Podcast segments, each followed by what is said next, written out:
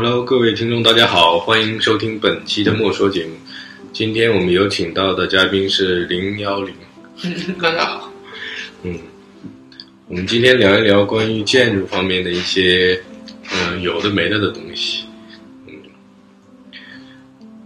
你是做建筑行业的？对，我是呃一名建筑设计师，然后呃从业多久了？应该是呃具体的说从业时间应该从呃就是本科毕业之后吧，本科毕业之后，零七年开始，一直到现在将近都十二年了，就嗯就一轮的时间了。那差不多已经算是一个业界的资深 资深业从业者了。对，就年轻的这一波建筑师里面，就是正常的一个，因为其实我开业的时间都比较早，是从零九年到现在，差不多有嗯十年的时间。可能我真正的开始运营一个事务所的时间，可能算是比较长，在我这个年纪来说。嗯，那期间最最早期的话是大概是哪一个方向？从大概什么项目开始做起的？呃，建筑设计，其实我们刚开始开业的时候，是我跟我的搭档凌晨一起开一个建筑事务所。当时事务所的时间，嗯，因为刚开始我们都比较年轻，基本上没有建筑项目可以做，我们是从室内项目入手，去开始做一些建筑实践的。所以某种意义上，我们对建筑的认识可能跟老一辈的，或者说上一辈的建筑师不太一样，跟六零年代和七零年代的那那批建筑师的前辈们不太一样，因为他们当时年代机会可能一开业就会有一个幼儿园啊，或者是一个几千平米的一个他们当年的小项目。但对我们这代建筑师来说，可能可能会有一个几百平的一个室内改造，算是一个可以一个入手的一个开始的一个起点。嗯嗯，对。像是如果你从学校毕业之后，然后再从事这个领域进行一个实践工作，会不会有一些落差或者失落这种失落感呢？对，刚开始工作的时候，呃，我还是蛮感激我前面一起跟我呃陪伴我成长的每一波的朋友，嗯，就是像我的老东家刘玉阳先生，然后他是当时是呃刚刚在上海开业，我作为他公司比较早期的员工，那他是呃和 Ram Koolhaas 一起，然后有编撰呃大跃进那一本研究深圳城市发展的的一本非常重要的一本著作，就是 Koolhaas 先生非常重要的著作。那刘宇阳先生是作为一个主要的一个参与者来编撰那本书。那他当时是以一个这样的背景来介入城市的一个上海的一个一个城市复兴和上海的一个呃一个一个项目的一个参与，就比较比较比较比较积极的态度来参与这个事情。那当时我跟他一起，零九年之后，呃，我和我搭档凌晨一起工作呢。他当时是在呃英国读书，然后零九年回国，他有蛮新的一个不同的另外的一个角度来看待整个建筑设计，是从形态、从形式系统的方式来看待整个建筑设计的一个切入点。那刘宇阳先生他是从系统性，从呃从从城市事件，从一种尺度，从一种策略性的方式来去看待城市，是不一样的两种方式方式。那么这两这这两位呃同伴或者说伙伴对我的影响之后呢，就我会让我从蛮就多元的方式或者说多方面的方式认知整个建筑就是实践工作里面可以可以所所所讨论的点嘛。所以你说的呃落差或者说差异吧，可能只是说差异，因为学校其实嗯，我觉得蛮不一样的。因为学校里面讨论的东西，反而是在我看来是嗯过于不真实，因为我们在国内的一种本科的一种教育，或者说哪怕是在呃凌晨在英国的这种研究生的教育，它不太会嗯真正让你去面临到建筑里面。需要最直观去碰到的那个点，就是，嗯，一个是不场地，直接就接触项目，对？项目本身，倒不是，它是因为你场地里面你所关心的点其实是很多元的，不仅仅是材料、空间、建造跟功能，它其实还有还有资本，还有社会意义、政治意义，还有你所面临的一个施工周期，你一个项目投资的一个预算如何去分配，这些点是实实在在一个项目它会遇到的一个很全面跟立体的点。所以这一方面的事情，其实，嗯，是一个设计学院它很难教给你。会不会就是像有一些各个领域，像设计啊，嗯，还有什么平面包装那些领域，他就是在学校学的是一方面。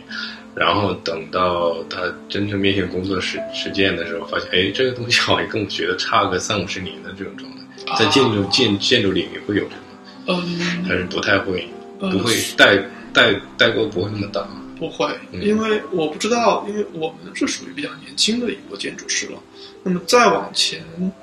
嗯，可能其他领域吧，但是我不太确定建筑学的领域，因为建筑学领域它是一个，嗯，因为现在所有授课的老师。大部分的学校，我可以说是我所知道的大部分学校，授课老师本身也是，呃，从就是从业者，也是从业者，所以他们所讨论的那些课题，在学校里面讨论的，嗯，东西不太会是偏离现实太多的，至少是这一部分。但是也不是完全是这么说，因为学校肯定是要领先于市场的。如果学校跟市场完全同步，这个学校会某种意义上面显得有点滞后。嗯，那么，那么他如何去领先市场？他是。它肯定不能落后于时代，它肯定是比时代更往前的，所以我相信你说的三五十年是不是领先时代三五十年？你是这个意思？但其实现在的学校教的还是国内的，还是差个三五十年，差个三五十年。那可能在建筑领域，我觉得至少是我所认识的学校的，就是建筑学的教学领域，嗯，基本上都是跟时代同步，甚至是比时代往前走的。嗯，这样是比较好的一方面。对，是的，因为学校里面他们所面临的很多问题，因为可能这跟建筑设计有一点点，有一点点嗯类似，就是学校里面教的可能是偏前期的，就是在学校里，在在国内的学校，他不太会教你，就是关于很实际的呃施工图的制作，他不太会教你关于真实材料的如何的去建造的这一部分的，就是就是一比一的材料的这。这部分的一些认知，呃，在我们那个年代是没有的。嗯，那么，他就会陷入到一种比较抽象化跟理想化的状态，就是你对材料的认知是，是认知它的质感，而不是它的建造的节点。你你对空间的认知是认知它的气氛，而不是它真实的使用的具体尺寸。当然，具体尺寸也很重要，比如说走廊多宽，或者说。层高是是多高？这种具体尺寸也是有，但是它会从一种感知上去认识，或者它一种是一种概念化、抽象化的认识。那么，往往这样的一种认知，呃，对呃学生来说，那么或者说对这个学科来说，它是更概念化的。那么，如果你用一种很概念化的去理去理解一个一个很物质性的空间，它其实是往前走的，而不太会是往后走，因为你越抽象，其实就越纯粹。但是，还是要面临实际问题，就是你如果在学生时期没有接触过各种材料的话，嗯，等到怎么建造？对啊，是，就会有这个问题，就是，嗯，学校的刚毕业的学生，包括我们现在事务所所，嗯，招募的刚毕业的年轻的，呃，就是年轻的建筑师，呃，他们对很多的建造是缺乏理解的，他们对。很大的一种项目的一种流程也是缺乏理解的，就是设计流程如何从设计到施工落地一整套流程，他们是缺乏理解的，甚至他们对于一种图纸制作的标准也是缺乏系统性训练的。嗯，那么在这样的一种情况下面，嗯，他们肯定还是需要一一定的时间在在在在事务所在在公司里面有工作经验，嗯，这个可能。不同的地方是不一样，像我知道，像港大他们，就如果他们的本科在三年级的期末之后，他们是会有一段时间是需要有一个学习的一个时间，就是去事务所工作的时间，然后再回来完成他们后面的一个学业的一个阶段。它中间它会是有一个就是暂停的一个阶段。建筑是五年，建筑是五年，对。然后好像是在嗯，就是怎么讲？就是如果是在呃美国读硕士，中间你也是可以暂停去工作，去实践，然后再回来读。再回来，对。所以这种实践跟学校里面的工作，其实它是一种怎么讲？学校可能是更偏纯粹，实践是更偏具体跟全面。它是发，它是非常好的，因为因为实践跟理论之间，就是或者说我们把学校偏偏理论建造的时候是偏，就是说我们实践的这种是偏实践，它其实是一种嗯很正向的一个叠加。它不是说我在学校里面学的东西，然后在实践的过程中去打折扣，不是这样子，而是实践其实，嗯，它成为了一种正向叠加，去促进学校的那种理论的那种抽象性变得更加具体、更完善、更更具有时代性。嗯嗯。那目前来说，作为国内来说，现在整体的。呃，建筑风格呀，是延续以前包豪斯那一套吗？还是有一些新的元素，像东方的、日本的，借鉴日本的，借鉴韩国，嗯，这种综合的呃创作语言来进行，就是实体化建筑。呃，是这样，就是我们一般都喜欢用风格去分类一些事情。嗯，比如说我们界定哪个建筑是属于哪个时代这样。对，我们一般比如说我们聊到服装，我们也会有风格，嗯，或者说聊到那种可能是比较偏家装风格的装修风格，我们也会有田园风什么什么。但是作为一个建筑师，可能我相信每一个专业的人，不管是平面设计，或者说是电影导演，或者说任何音乐，大家对一种东西的分类可能会更偏向于。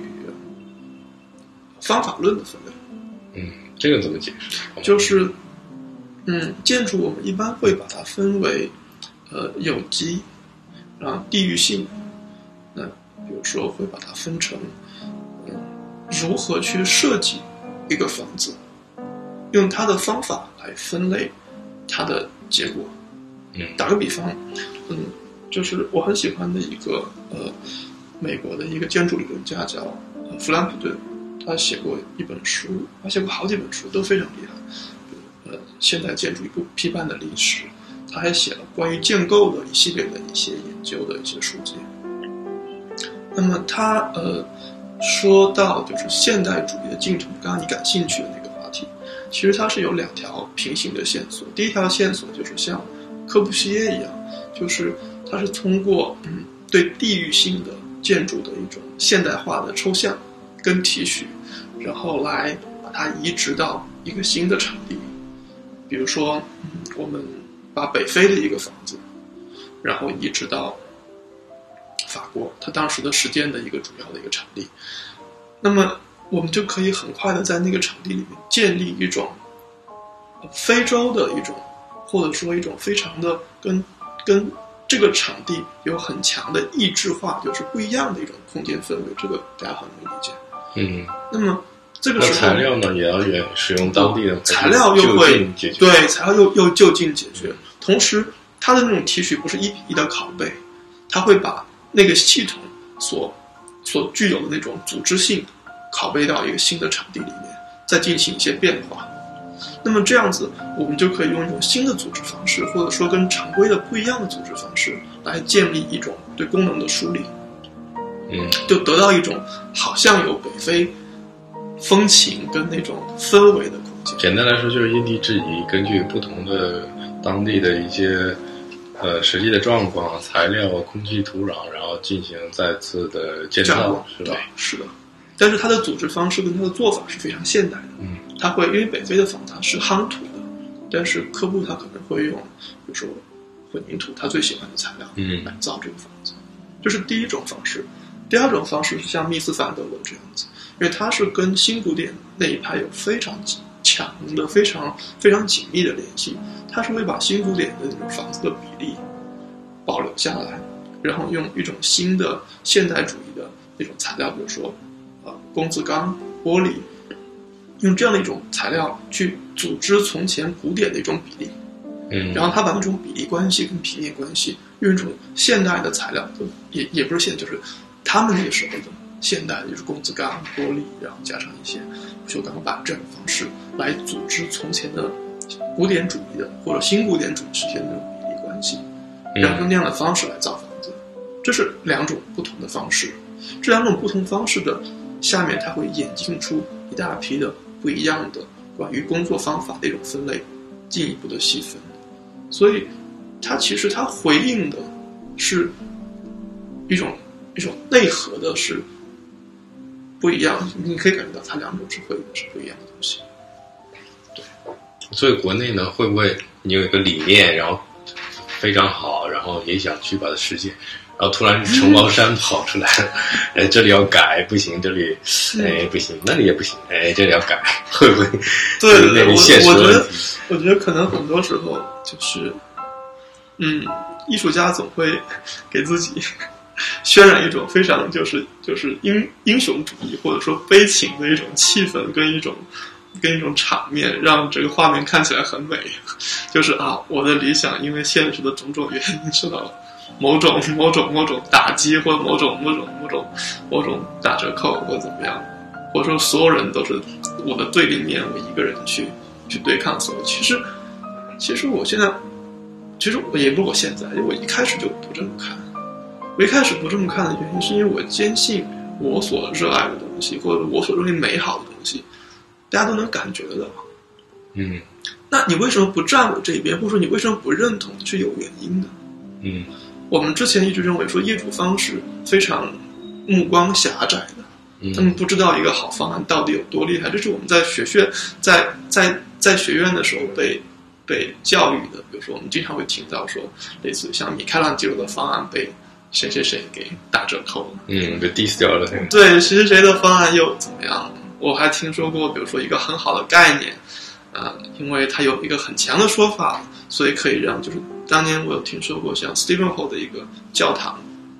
因为它有很好的概念，因为他说上帝在七天之内创造了世界，所以他那个教堂有七个采光井，因为这个原因，他那方案才没有被改成五个采光井。嗯就是你会发现说有很多很多这样的一种故事，会让你觉得就是这种想法或者你的方案很难会往前推进。嗯但后来我我们自己从业的时候，我发现这种困难其实不是那么抽象的，嗯它是很具体的。就业主方他为什么要让你把方案改的跟之前不一样？可能是因为造价，可能是因为工期啊，嗯或者说可能是因为政治原因。嗯，或者说一些政府的一些项目，他们肯定是因为一些政治原因，他不能在他的项目的可以管控的范围出一个感觉看起来很很突兀的东西，以至于在很多民间的行为他们就不可以管控了。那么这样的一种事情，他们跟你解释完他们的目的之后，你其实会觉得说啊，那如果我的设计是一个系统，或者说我的设计是一棵像是一个像植物一样可以生长，跟跟跟变成一个更大范围的一个一个物质的一个系统的时候，它是不是可以因为一些环境或者说条件的变化而变化？它不应该因为比如说你一棵树，它它不不应该因为今天刮个风它就长起来，它还是会长，它只是长得跟这种风调雨顺、风和日丽的那种环境里面长长出来的树会不一样，它可能会歪一点、斜一点，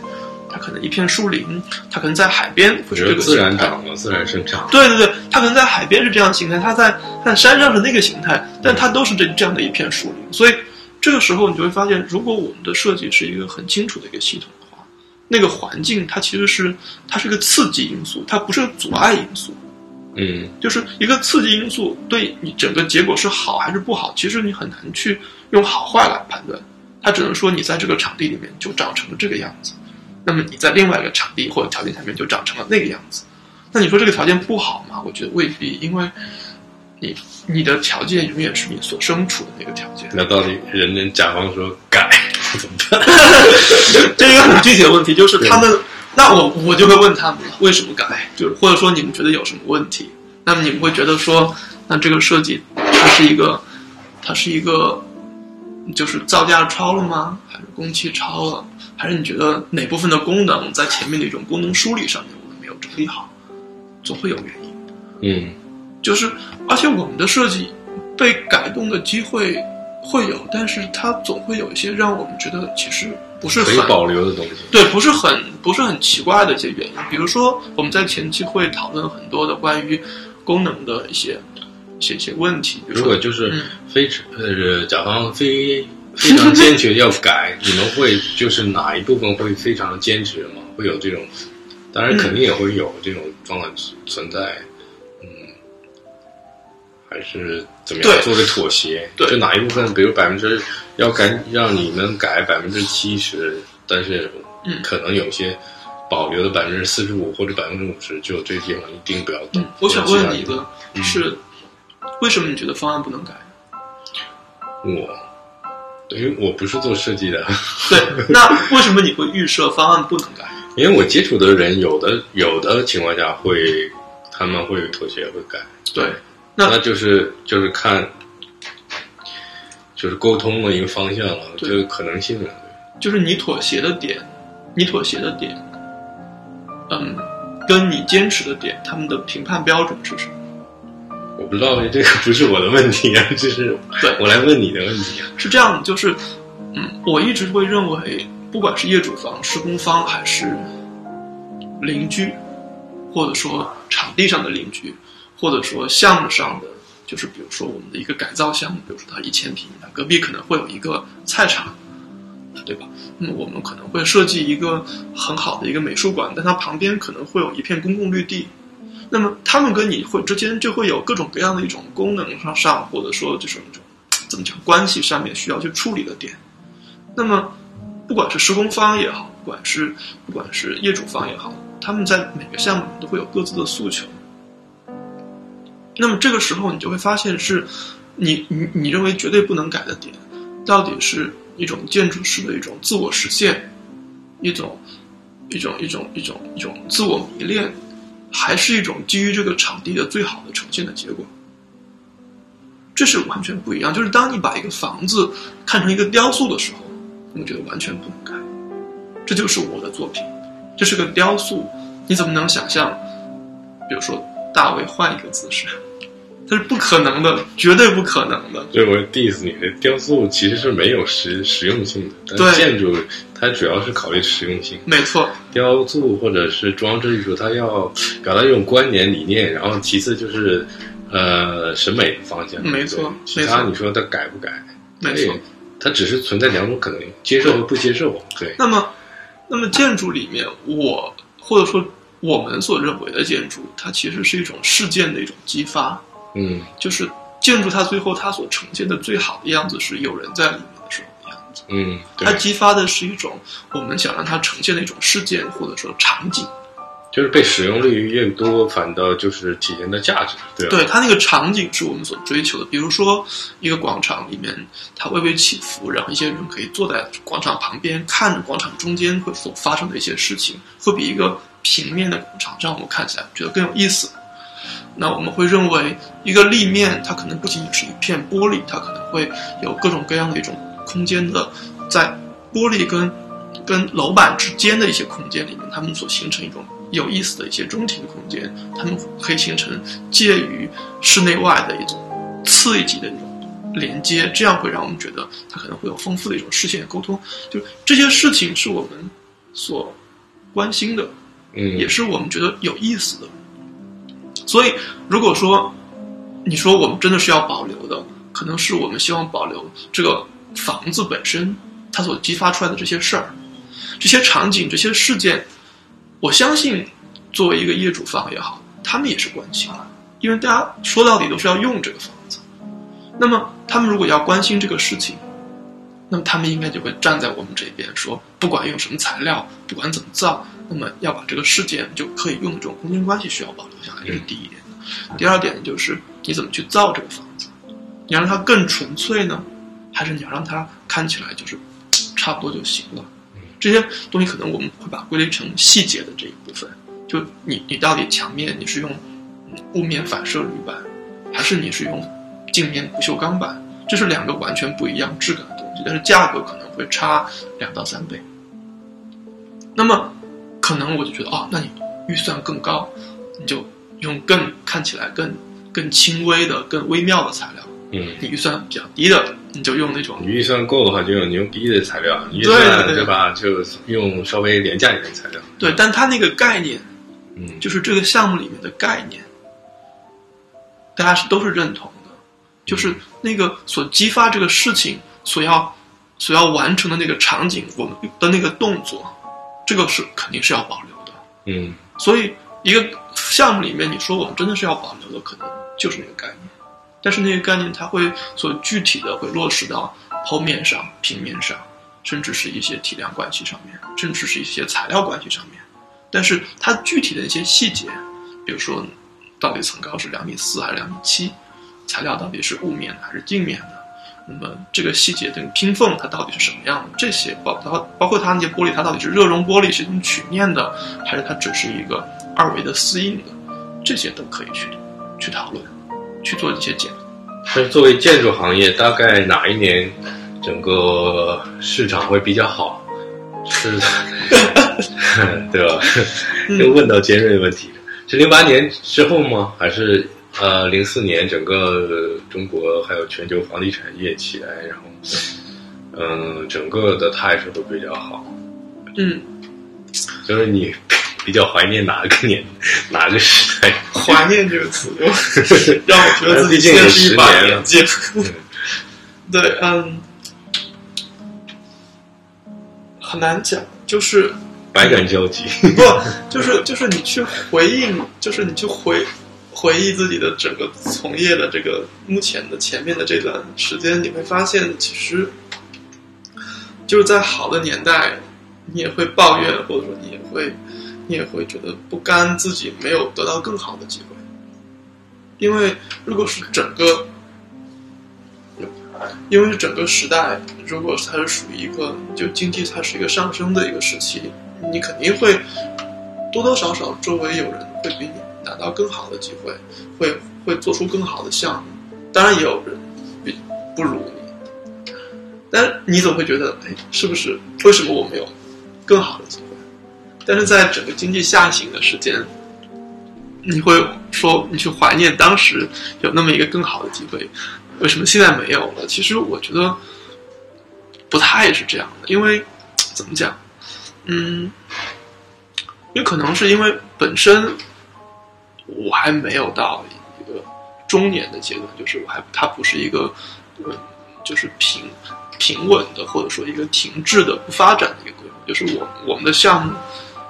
它一直是在发展的，一直是在变得更复杂、更好的啊、更大的。嗯，只是说在过去的这个时间段，我们有些机会可以争取一些很大的项目。那么在现在，可能我们有机会可以争取嗯很有话语权的项目，或者说完成度更高的项目，或者说呃更直接的就是，那因为我们的经验越来越丰富，那么可能我们每一个项目里面它的完成度或者项目的实现度，对，就是差不多是这个意思，就是它不是一个，就是我们的项目里面，就可能是我自己是一个比较比较乐观的人，那嗯。我总会看到事物好的那一面，或者说我会看到，嗯，就是现在跟跟过去的进步的那一面。嗯嗯，如果说项目的完成度更高了，对我来说也是一个很大的进步，因为你造一个没有完成度的一个很大规模的房子，跟造一个很有完成度的一个小规模的房子，其实你很难说谁更好。所以某种意义上面，我我我觉得，其实看待每个环境，或者说看待每个时代不同的一种气氛或条件下面所呃完成的这些作品或这些项目的一些嗯，就是质量或者他们的一些不同的一些差异，可能在我看来更像是就是我们刚刚说的，嗯，一片树林你的生长环境，因为它永远是那片树林，只是你在不同的不同的时间段，你在你在你在春天跟你的秋天，它的样子是不一样的，但是你很难去说是不是春天的的森林会更好看。嗯或者是他会更春天会不会怀念秋天呢？和秋天会怀念春天呢？这个我觉得不应该是这样的一句话，而是我每一个时间段下面它都是不一样的，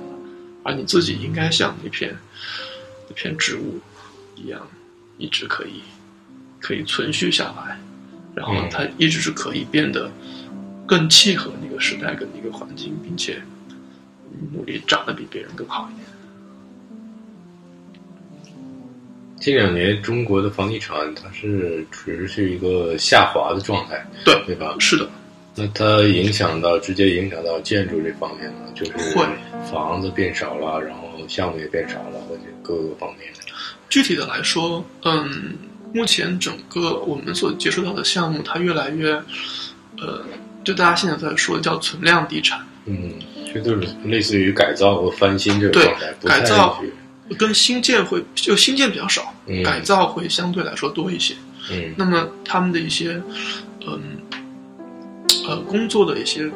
着重点也是不一样的，因为大家知道新建有很多的审批，关于用地的一些，包括退线啊，包括一些建筑的一些的容积率啊、覆盖率这种这种这种东西，会是一个建筑设计里面首先要关心的点，因为它直接就关系到业主方有多少房子可以卖。嗯那么改造呢，它其实它所关心的是你在一个原有的一个容积率下面，比如说五层楼，这个容积率下面，你如何去创造更大的价值？它已经不是简简单单说啊，我如何把一个五层楼的房子改造成六层楼或七层楼，这样某种意义上面是不合规的。它它不是这样的意义，而是一个我如果把一个几乎已经可以被荒弃掉的一个五层楼的房子，它变得嗯可以让更多的人过来使用它，它变得可以激发某些呃具有活力的事件，它变得可以呃让它从前所没有的、所不具备的功能。附加在这个新的一个改造的一个结果里面，让它可以产生更大的一个功效。所以，它某种意义上面，它是一个从从前的一个更关注于容积率，或者说更关注于它到底是多少面积，到现在它可能更关注于体验，更更关注于最后的一个感知的一个结果。那么这部分的一个转化，呃，是非常正向的，在我看来。你会不会觉得做改造其实没有做新建筑有意思，是比较嗯比较无聊一点？因为，但是它有挑战。作为新建筑来说，它可能会存在卖不卖得动的问题，对或者就是倒是入住率的问题。但是改造的它不不存在这个卖不卖的问题，它就是、就是要怎么把它改得更更能化、更实用，或者更符合当代人的一个标准，是吧？嗯，我们在讨论其实建筑的，我觉得这个问题它是要讨论某种，就是我们在说的是住宅还是公共建筑，各种还都可以是。还是办公类建筑，还是医院，或者说对，如果是公共建筑，它就不存在卖不卖得动，而而仅仅在于是不是过于陈旧到没有人过来使用。嗯那么，如果是像商场，他就可能会关心的就是整个商场的业态跟空间的组织是不是足够是好到有人愿意过来，就是商商铺愿意过来入住，就是它的一个租赁的情情况。那么住宅当然，住宅也没有什么卖不动的住宅，只是价格高低而已。因为一个再烂的住宅，如果它价格很低，还是会有人去买。那么就是这样的一个方式。可能我们对住宅的工作相对来说比较会少一些。那但是我们会也会有一些关于就是如何把一个老老的一个老老洋房把它改造成一个呃精品的民宿这样的一个工作嗯的一些项目。那么那么像这一类的项目里面，就是嗯还是有一部分你肯定是一些新建，因为它有有些地方可能是过于老旧，你需要拆除。重新建造它的一些屋面啊，或者什么地方，它是局部的新建。那么一些地方是在里面的是一些翻新，一些地方是在里面的一些维修或者说维护。它是一个呃交织着新旧所，就是你可以把整个工作是分成新的跟旧的部分。那么旧的部分，它就是所谓的，呃那就是要修旧如旧或修旧如新这样一种方式。嗯那么新建的部分呢，我们的工作基本上大量的是要跟就大概率的是跟老的部分相脱开。那么这样的一种比例呀、什么的，在每个项目里面是不一样的。但是它最后所制造的一种结果是会比完全新造的一个房子有不一样的一种气氛，就是你可以想象，呃，在西班牙有很多这样的房子，甚至在意大利有很多这样的房子，它是有很多很多年的历史，它甚至是有上千年的历史，在一个博物馆里面，你会看到几百年前的人的一个当年的兴建，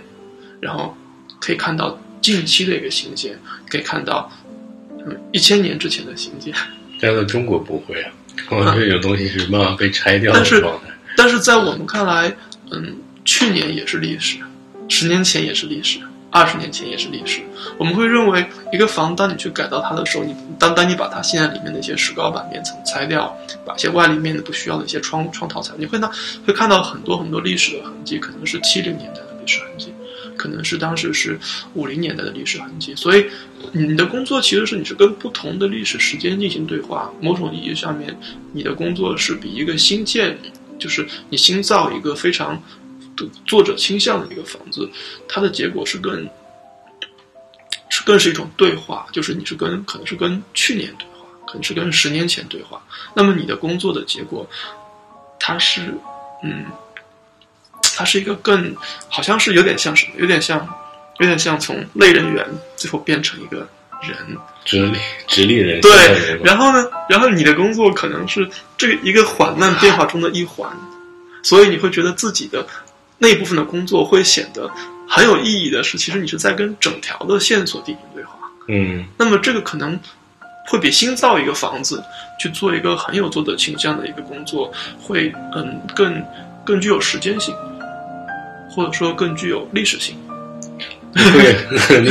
你本人会觉得好玩吗？嗯还是还是更想做新的东西？嗯，还是两种享受或者怎么样？因为其实哪怕是你做新的，比如说你可以看到工作室的一些项目，呃，就是那个是在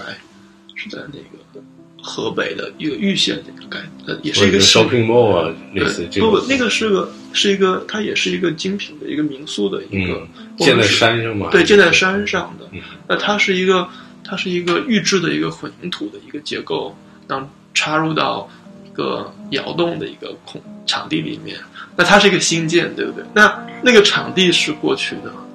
所以哪怕是你是新建，你也需要跟场地进行对话。那么场地也是从前的，就是哪怕你新 你新的造一栋楼，那那个比如说你你就就是你造上海中心，你也需要